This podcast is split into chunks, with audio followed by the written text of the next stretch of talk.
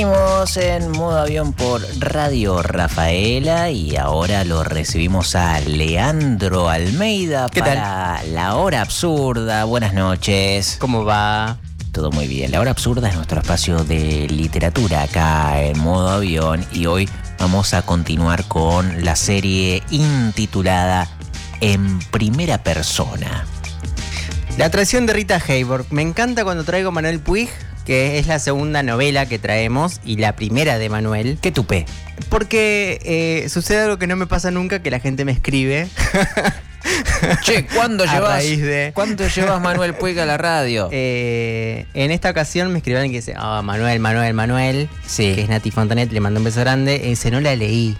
Entonces, eh, bueno, viste, Manuel es, es el canon, eh, rom- rompió el canon, pero a la vez ya lo es, y sin embargo siempre eh, se, se mete, se sigue metiendo en las bibliotecas y sigue encontrando lugares para meterse. Tiene muchos títulos. Tiene varios títulos, tampoco tantos, tiene Bueno. varios títulos, no los, todos los que uno quisiera tener. es como cuando terminás una serie y decís, oh, La veo, bueno, la veo de nuevo. sí. Podría ser eso con Pubis Angelical. Eh, en primera persona es esta pequeña serie eh, en la que tomamos las voces de los protagonistas de, primero de una obra de teatro y ahora de, una novela eh, como, como elemento para leer con ganas un texto y compartirlo desde ahí. Eh, y vamos a, leer a una de estas voces de la novela La traición de Rita Hayworth, la primera novela de Manuel Puig, que es del 68, que tiene, que tiene muchas voces porque, porque eso es Puig en principio, eh, un montón de voces puestas todas juntas, casi como en el prófugo, eh, que, que de pronto se van, se van metiendo eh, en el cuerpo de las personas y a la vez se van repitiendo hasta el cansancio. Eh, y justo en, esta, en esta obra, en la traición de Rita Hayworth, eh, hay un poco de, voces así como, por capítulos. También hay algunas conversaciones, pero sobre todo lo que hay es mucha conversación del personaje con su cabeza. Y, eso, y ahí es donde nos vamos a meter y en la dificultad de esa lectura que, que esperamos no hacerlo tan mal. Pero Sí. para hablar de Manuel Puig, nuevamente vamos a ir a esas entrevistas a fondo eh, de Soler eh, y tenemos algunos recortes para compartir. A ver. Mientras, mientras escribía, yo estaba en, un- en una especie de, de viaje mío, ¿no? Eh, y no me daba cuenta del- del- del- de lo que estaba sucediendo. Me, me entusiasmaba el trabajo, pero al leer el trabajo terminado, sí. Allí, allí comprendía y me daba cuenta que, eso no... Empezando que el idioma, bueno, yo sabía inglés, pero no, no, no era bilingüe, no, no podía escribir en inglés, estaba lleno de faltas, una cosa disparatada. Además, e- los argumentos eran refritos de, de Cumbres Borrascosas, de Rebeca, de todas las películas que de, chico me habían impresionado mucho. Y este, así fue que, bueno, mis amigos así más allegados, cuando veían esos productos, ¿qué es esto, no? Se agarraban la cabeza porque era, eran cosas realmente muy, muy extrañas, ¿no? ¿Qué, pasa? Entonces me aconsejaron eh, por lo menos escribir en, mi idioma. Y eh, en lo posible sobre algo que yo conociese, sobre alguna experiencia mía, ¿no? Sobre los páramos de Yorkshire, cosas, lugares donde no había estado jamás, ¿no? Se me ocurrió un, un episodio de, de- en el pueblo, en, en- en General Villegas, como protagonista un primo mío, muy don Juanesco, ¿no?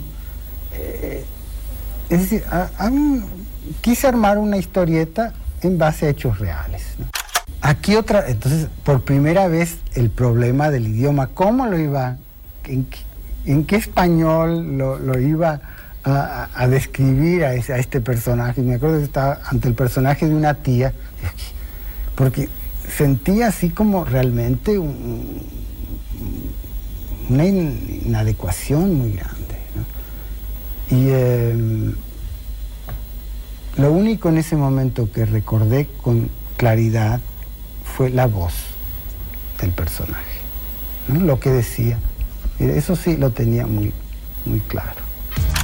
Escuchábamos a Manuel Puig. ¿De qué estaba hablando al principio? Cuando él eh, se instaló en Estados Unidos para ser guionista de cine. En Italia. En Italia. En Italia. Eh, esa, esa, entrevista, en realidad, parte de la entrevista ya la compartimos cuando, cuando hablamos de Boquitas Pintadas. Porque la verdad que, que toda la entrevista está buenísima. Aparte, ver a Puig, escuchar a, a, Puig. Eh, es muy tierno y, a la vez no, se puede creer la genialidad que, después leemos en esa persona muy tímida.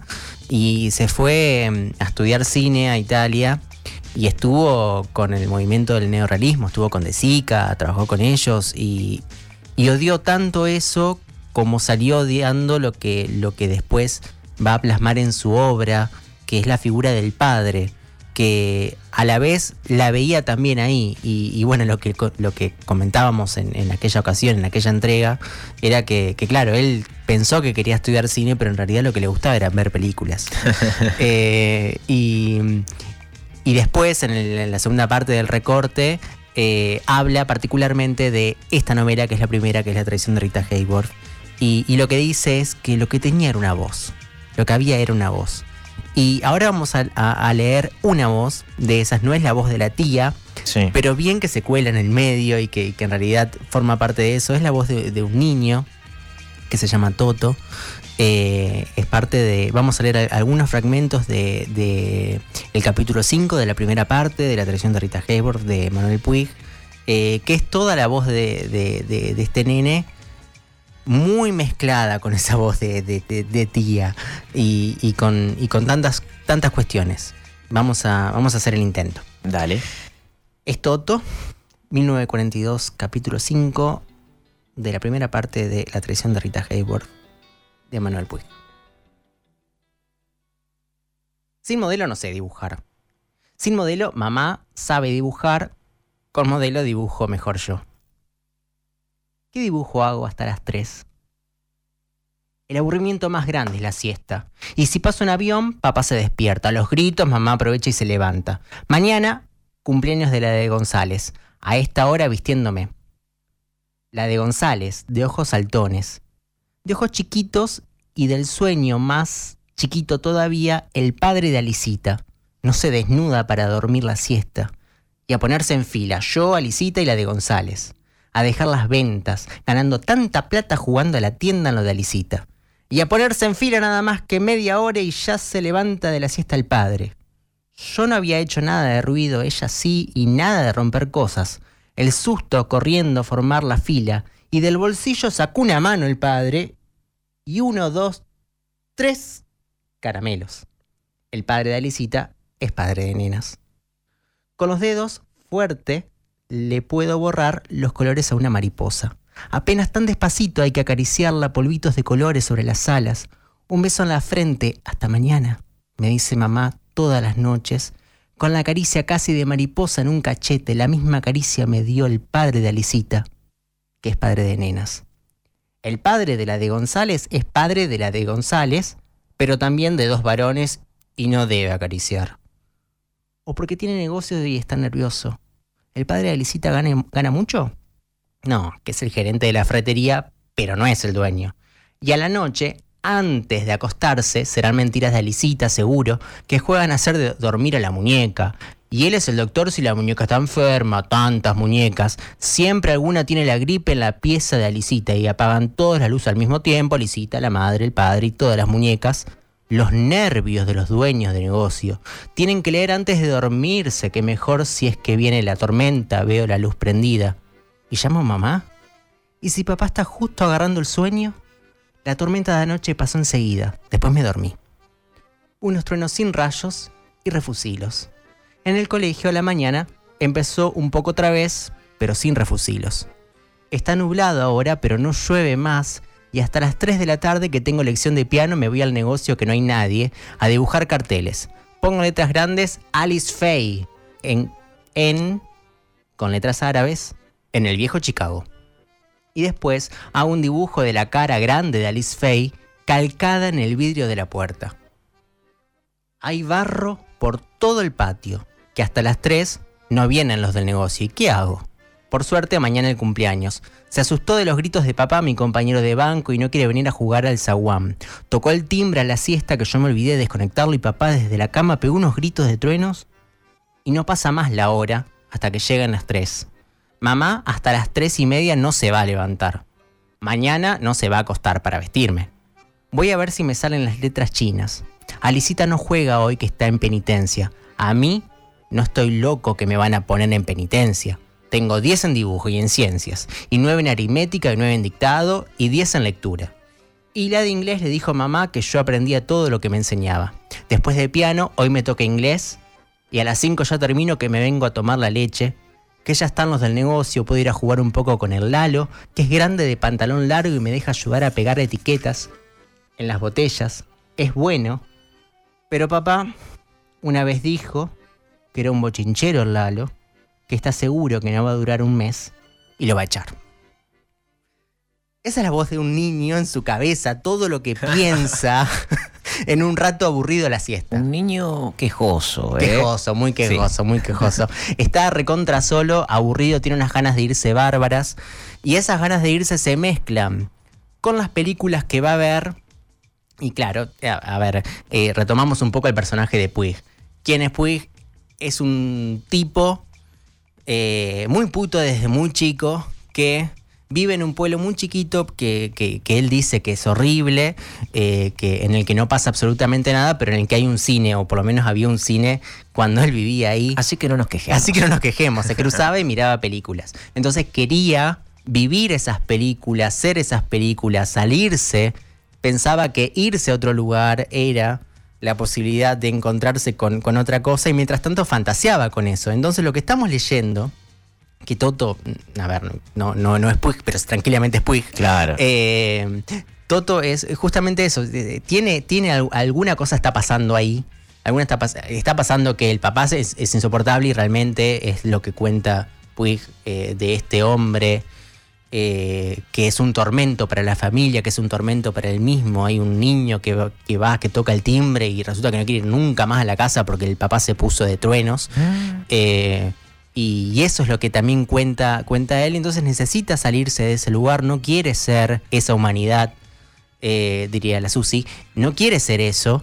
Eh, y entonces cree que saliéndose de ese lugar lo va a encontrar. Y, bueno, después se va a Italia y ve ese cine que, que, espera del mundo y se da cuenta que eso tampoco está ahí.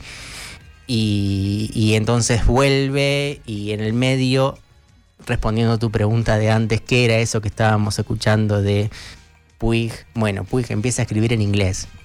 Eh, porque, porque ve ahí, ante la posibilidad de salirse de la propia lengua, quizás encontrar algo nuevo para decir, pero en realidad lo que estaba contando era algo que no conocía. Entonces vuelve a la lengua propia y vuelve al lugar propio y, le da voz a los personajes que, que, son el mundo de su cabeza en la niñez. Y eso es la tradición de Rita Hayworth. Ahora este niño habla y habla y habla y habla en su cabeza por lo menos. Y en el fondo hay mucha soledad y mucha tristeza. Mucha soledad, mucha soledad. Eh, también algunas preguntas que, de, a poco se van a ir respondiendo y se van a ir encontrando. Porque en definitiva eh, es, realmente un, pibe que, es muy inteligente, que, que sabe mucho de sí, que puede decir mucho de sí que a la vez se pregunta algunas cuestiones, pero que ella sabe que, necesita salirse de ahí. Y eso lo sabe una temprana edad, lo cual es muy fuerte. Leamos un poco más del mismo capítulo, capítulo 5 de la traición de Rita Hayworth. Papá tiene la barba que pincha porque está nervioso. En el negocio que están las bordalesas sucias con chorreadas violetas de vino y siempre con el poncho de tío Perico que murió. El poncho marrón como tierra, los médanos y sopla el viento, fuertes se cambian de lugar y hay que tapar las bordalesas que yo le, saco el tapón para mirar adentro. Y lo dibujé al que se casó con la tía de Lisita y me salió igual. que hice los dos ojos bien iguales, grandes, abiertos con pestañas y una nariz chica y la boca chica con los bigotes finitos y el pelo con el pico en la frente y sin raya como Robert Taylor. Que el tío de Alicita, si fuera artista, haría que se casa con Luisa Reiner en el Gran Siegfried, en vez de que ella se muera. Cuando está enferma y si está por morir, y lo llama por teléfono al ex esposo Siegfried, que la dejó por otra, y ella le dice que está sana para que Siegfried no se ponga triste, y apenas es la mitad de la cinta, pero ella no sale más porque se muere enseguida. Y mucho mejor sería que en ese que en eso suena el timbre y Luisa Reiner va a abrir y es uno que se equivocó de puerta, que es el tío de Alicita. Pero Luisa Reiner está tan cansada después de levantarse a hablar por teléfono que se desmaya ahí mismo en la puerta y él entra y la levanta y llama enseguida al mandadero del hotel porque están en un hotel de lujo, que es un, que es un chico sin padre, que el padrastro le pega. Y lo manda a la farmacia a buscar remedios y mientras la pone a Luisa Reiner en el diván y enciende la chimenea, la tapa con el quillango blanco de Arminio para que Luisa Reiner esté abrigada, que estaba congelada y se da cuenta de que ella está por morir. Pero con la ayuda del chico mandadero que llega cargado de remedios. Y en el Gran Siegfried se muere de verdad por la mitad de la película y no sale más. Que es un artista que me gusta y después sale Mirna Loy, que no me gusta mucho, alta, nunca se muere en ninguna cinta. A mí me gusta más Luisa Reiner, que hace siempre de buena que todos la embroman.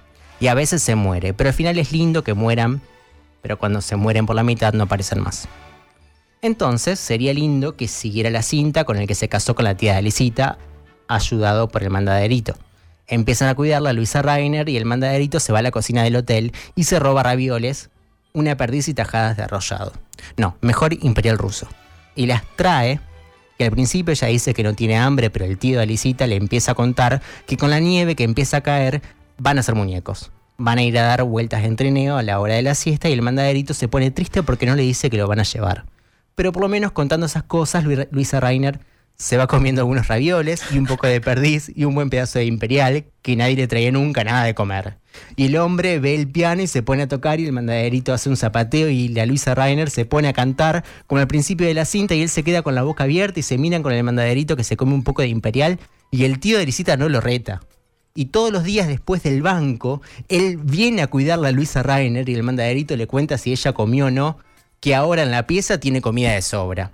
Y el tío un día la besa en la boca y le dice que la quiere y yo desde la cocina del hotel le tiro una moneda al del organito que pasa por la calle para que toque una pieza y Luisa Reiner se levanta poco a poco y se da cuenta que se está curando y salen a bailar. Y ella está contenta, piensa que ahora van a salir juntos y se van a casar, pero él está triste. Y el mandaderito viene y los ve bailar y piensa que se van a casar y lo van a llevar a vivir con ellos y corre y lo abraza y le da un beso fuerte en los cachetes al hombre que tiene esa cara linda de bueno, bien afeitado, bien peinado con gomina y le dice, no voy más con mi padrastro. Y el chico se da vuelta para decirle a Luisa Reiner que van a ir a vivir a una cabaña en el bosque nevado y ve que Luisa Reiner tiene los ojos llenos de lágrimas. Es que el tío de Alicita se ha ido y ya no vuelve más, porque ahora la tía de Alicita tuvo un nene y él no puede ir más a lo de Luisa Reiner después del banco, porque es casado.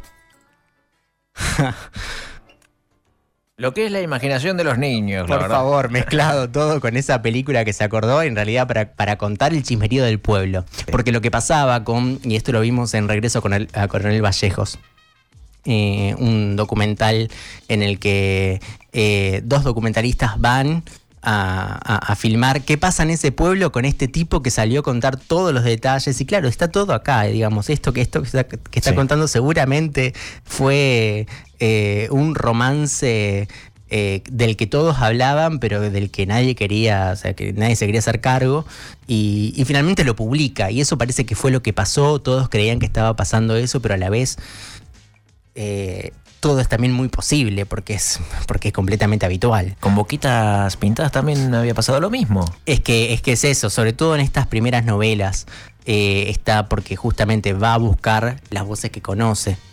Eh, y de hecho está hablando de, este, de este personaje tan Don Juan, que es un primo, que ya dice que es un primo, o sea que ahí empezás a hacer las relaciones. Hay referencias muy claras. Y sí, está todo ahí. Pero claro, entonces en, en, la cabeza está esa película que seguro acaba de ver y que dice, mirá si mi tío estuviera casado con Luisa Rainer. Y entonces empieza a hacer todo un triángulo de cuestiones y empieza a darle que, pensemos en, la cabeza de cualquiera que está aburrida y que, o, que tiene tiempo para pensar. Y, se pone a, armar un mundo de una cosita chiquita y, y, inventa historias, pero que terminan en el mismo lugar, que es que de pronto no puede hacer otra cosa porque está casado. Y eso es este fragmento del mismo capítulo de eh, La traición de Rita Hayworth, la voz de Toto. ¿Leemos un poco más? Sí, dale, por favor. Bueno, esta parte me encanta porque la leo siempre. La tengo recontra marcada. Eh, habla de Rita Hayworth. ¿Y por qué se llama así el libro, que es La traición de Rita Hayworth? Yo quiero decir algo aparte además, que este capítulo no, tiene, o sea, tiene una separación en el medio, pero es todo un párrafo. Y, yo hago algunas puntuaciones, pero de puntuaciones hay puntos seguidos en algún lugar y el resto podría, podría haber muchos puntos y seguidos y serían necesarios, pero hay alguna coma de vez en cuando. Bien, dicho esto. Yo soy una poesía en inglés, pero la profesora no sabe la que canta John Payne en A La Habana me voy que yo quería aprenderla en inglés. Rita Hayworth, en Sangre y Arena, canta en castellano y a papá le gustó que ese día era beneficio de la sociedad española. El gallego Fernández vino a casa a vender entradas y papá se compró para él también. A papá no le va a gustar, ay, qué miedo, no le va a gustar. Y sí, muchísimo, que salió contento de haber ido y ahora voy a venir siempre con ustedes al cine, que viendo la cinta se había olvidado de todas las cuentas del negocio y salíamos del cine caminando y papá decía que le gustaba Rita Hayworth más que ninguna artista y a mí me empieza a gustar más que ninguna también. A papá le gusta cuando le decía toro, toro a Tyron Power. Él arrodillado como un bobo y ella de ropa transparente que se veía el corpiño y se le acercaba para jugar al toro pero se reía de él, que al final lo deja. Y a veces pone cara de mala. Es una artista linda pero que hace traiciones. Y decime, papá, todas las otras partes que te gustaron, ¿cuál artista te gusta más? ¿Rita Hayworth? Y así íbamos a hablar toda la cena de la cinta. ¿Y no sería como verla de nuevo? Y mejor todavía era si íbamos a la confitería La Unión, tomando un cívico con sándwiches, que si pasan Arisita y la madre, yo quería que lo vieran a papá, que estaba todo vestido con la camisa blanca y el traje azul marino, que nunca se pone, y la cara linda sin la barba y el pelo con gomina. Y ya se lo estaba por decir que fuéramos a la confitería, pero en la esquina del cine estaban los empleados del negocio y lo empecé a tironear a papá, pero agarró para donde estaban ellos y a decirles que fueran a ver la película y que por radio transmitían la pelea del campeonato. Y el campeonato, y el campeonato, y yo le dije a mamá que fuéramos a la confitería y mamá me miró que me callara, que si íbamos teníamos que invitar a todos y pagarles y yo le... Yo se le iba a decir lo mismo a papá, sin que me oyeran los otros, pero papá les dijo que vinieran a casa que algo comían. Unos chorizos y un poco de vino y escuchaban la pelea y nada más que hablar de la pelea y esos tontos por la pelea nos fueron a ver a la noche sangre y arena. Que si íbamos con papá a la confitería hubiese sido lo más fantástico que hay, comiendo los sándwiches de mía que son los más caros. Y después no volvió más a ir al cine que dice que aunque vaya se le pasan por delante todas las cuentas del negocio con los pagarés y los vencimientos y no ve la cinta. Pero Sangre y Arena la había podido ver. ¿Le gustó Sangre y Arena a la maestra de primer grado? Ganas de ir a convidarla con caramelos y mamá no me dejó. En, las butacas de más atrás de todo, con el marido de la nariz torcida. Llegué tarde al colegio el primer día de clase que hasta última hora me parecía que tenía ganas de hacer caca. Primer grado y estaba la maestra con el guardapolvos apretado de cinturita de corsé de lo que el viento se llevó y los tacos en punta de pies y los rulos y la cara linda de las bailarinas que bailan en fila. No la cara traicionera de Rita Hayworth. Papá dice que es la más linda de todas voy a escribir en letras grandes R de Rita y H en letras grandes. Le dibujo de fondo un peinetón y algunas castañuelas. Pero en sangre y arena traiciona al muchacho bueno. No quiero dibujar RH en letras grandes. Y ya estaban empezadas las clases y niño pase al pizarrón. Que de lejos parecía negro lisito, pero de cerca era lleno de pozos. La maestra con la mano de ella me lleva la mano y quedaron en el pizarrón dibujados los palotes. Y por ahí me soltó la mano que en la mano tenía un anillo tan grande la maestra y le vi los dientes porque se estaba riendo y quedó dibujada otra fila de palotes en el pizarrón. Mamá no se quiso poner nunca los tacos altos como ella. Y yo no me daba vuelta a hacer bochinche con los chicos. Siempre que mirara a la maestra, pintados los ojos con las cejas de hilito y los rulos negros en la frente con la peineta de, piedritas. Y todas las vueltas del delantal y los tacos altos en punta de pie que con brillo de dorado en los, en los aros y el anillo, brillo de piedritas en la peineta y brillo de ganas de comer de dulce de ciruela en los, en los dedos de los pies pintados con esmalte. Y en el, en el cine, Siempre de lejos la saludo y ella me hace una risita y mamá no quiere nunca acercarse a quedarnos parados charlando un rato con la maestra de primer grado. Y después sigue y habla de Raúl García, que es el vecino, o sea, habla de todas las personas con las que se encuentra siempre en el cine. Y. Ah, me parece maravilloso. Es, es Manuel Puig. Sí. Es Manuel Puig. Pero a mí me angustia mucho la distancia que hay entre el niño y, y su padre y el miedo que le tiene. Sí, eh, está más cerca de la rebeldía, o sea, eh, es, el miedo, pero, ¿viste cuando esto pasa por ahí con, los ídolos? Lo estuve pensando últimamente, ¿qué pasa con, los ídolos y, o, con, con la idolatría? Y la verdad es que se deposita ahí lo que podría estar depositado en otro lugar y entonces te, permite romper con los cánones que te, que te propone ese lugar que es el lugar del padre. Entonces, en el lugar del padre eh, eh, tenés a esa figura de la, cual quiere huir, eh, de la cual quiere huir Toto, y, en su lugar están estas artistas de las cuales puede contar miles de cuestiones y, y mezclarlas con, la peineta de la maestra. y, encontrar ahí un punto de fuga, que es donde finalmente va a tratar de fugarse para ver si, si es eso. Eh, y, la disrupción tiene un poco que ver, un poco que ver con eso, porque tampoco es que es tan simple ser disruptive. Eh, pero sí, claro que cuando, cuando te pega de golpe la necesidad, eh, por algún lado hay que empezar. Y, entonces el cine, la música, como que proponen eso. Y, los ídolos, las ídolas, las ídolas en realidad, creo que son las ídolas, no sé, o a mí no, a mí no se me ocurre un ídolo que me proponga un camino así. Pero sí ídolas que, te llevan, que te llevan diciendo, no, no, no, no, no seas tan inocente. Y eh, una vez más volvemos a lo que ya creo que intentamos decir la semana pasada, que es... Guarda, no nos hagas decir cosas que...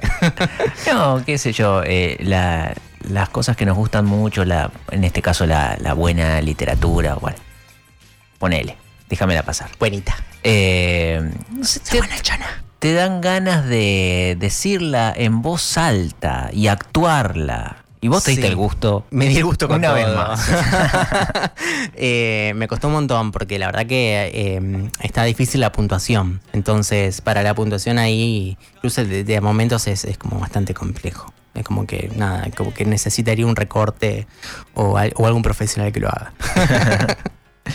Ahora, una última cosita. Recordanos por favor el título de ese documental que dijiste donde aparecen las vecinas de, el pueblo de Manuel Puig contando, ah, sí, porque yo lo conocí a ese muchacho, sí, que bueno, no. Lo bueno de, ese documental es que como es tan pueblo, como es tan pueblo, que de vez en cuando aparece el nombre que yo eh, tengo un problema porque como en las novelas aparece de una forma y el nombre es otro, es Coronel Villegas o General Vallejos. Pero, Vallejos es. Bueno, en fin, en fin. De vez en cuando cuando aparece en, las noticias yo te quedo como, uy, es, el pueblo de Puy. Sí, sí, sí. Eh, y, el, documental se llama Regreso a Coronel Villegas, creo que se llama, o, a General Vallejos, ya no sé. Uy, qué confusión. Anda a buscarlo, qué sé yo, está. Primero, se busca, primero hay que buscar la biografía de Puig. Esta computadora no anda, te quiero decir. Primero se busca la biografía de Puig y una vez que uno tiene el dato de su lugar de origen, se busca el título del documental. Tu computadora sí anda, buscar esta no anda, no sé por qué, muy qué, está pasando. Muy Pero está en Cinear, que es ese lugar maravilloso en el que pueden encontrar muchas cosas como este documental. Y ese documental tiene el muy buen dato de que la casa donde nació y se crió Manuel Puig, no, no, solamente que la compró una fan que se dio el gusto de vivir. si hay algo que yo quiero en la vida es comprar la casa de Manuel Puig, dijo esa señora, y fue y lo hizo. Fue, y lo, hizo. Perfecto. Sí, sí, pero eso debería ser, debería ser en un mundo ideal, Ah, sí. eh, un museo Claro. o, o un lugar para, para ah, no sé, que igual que podrías ir a ver ahí, pero, pero qué sé yo, de cualquier cosa es un museo también, así Sí, que bien podría ser un museo en ese pueblo. ahora- Puig. Si uno quisiera ir a sacarse una foto ahí, estaría molestando a una persona real que vive adentro de Como la este casa. otro documental que sí tenemos que nombrar muy rápidamente, que es la de Los carroceros, sí. sí. Eh, que, que justamente la gente va a romper las pelotas de esa casa. Sí, donde vive gente. Donde vive gente, Eh, acá déjense vive de ge- joder. gente decente aparte, no, vengan a molestar acá. Perfecto. Perfecto. ¿Podemos cerrar con Rita Hayward? Uy, qué bueno. Sí. Sí. me encantaría. ¿Sabes que La semana que viene vamos a tener más Rita, y esto es lo que digo. Hasta luego. Uh, qué misterio. Gracias. Chau, chau. Leandro Almeida. Are you decent? Me? Esto es de la película Gilda. Put the blame on me. Rita Hayward. Sure, I'm decent. When they had the earthquake in San Francisco back in 1906, they said that old Mother Nature was up to her old trick. That's the story that went around, but here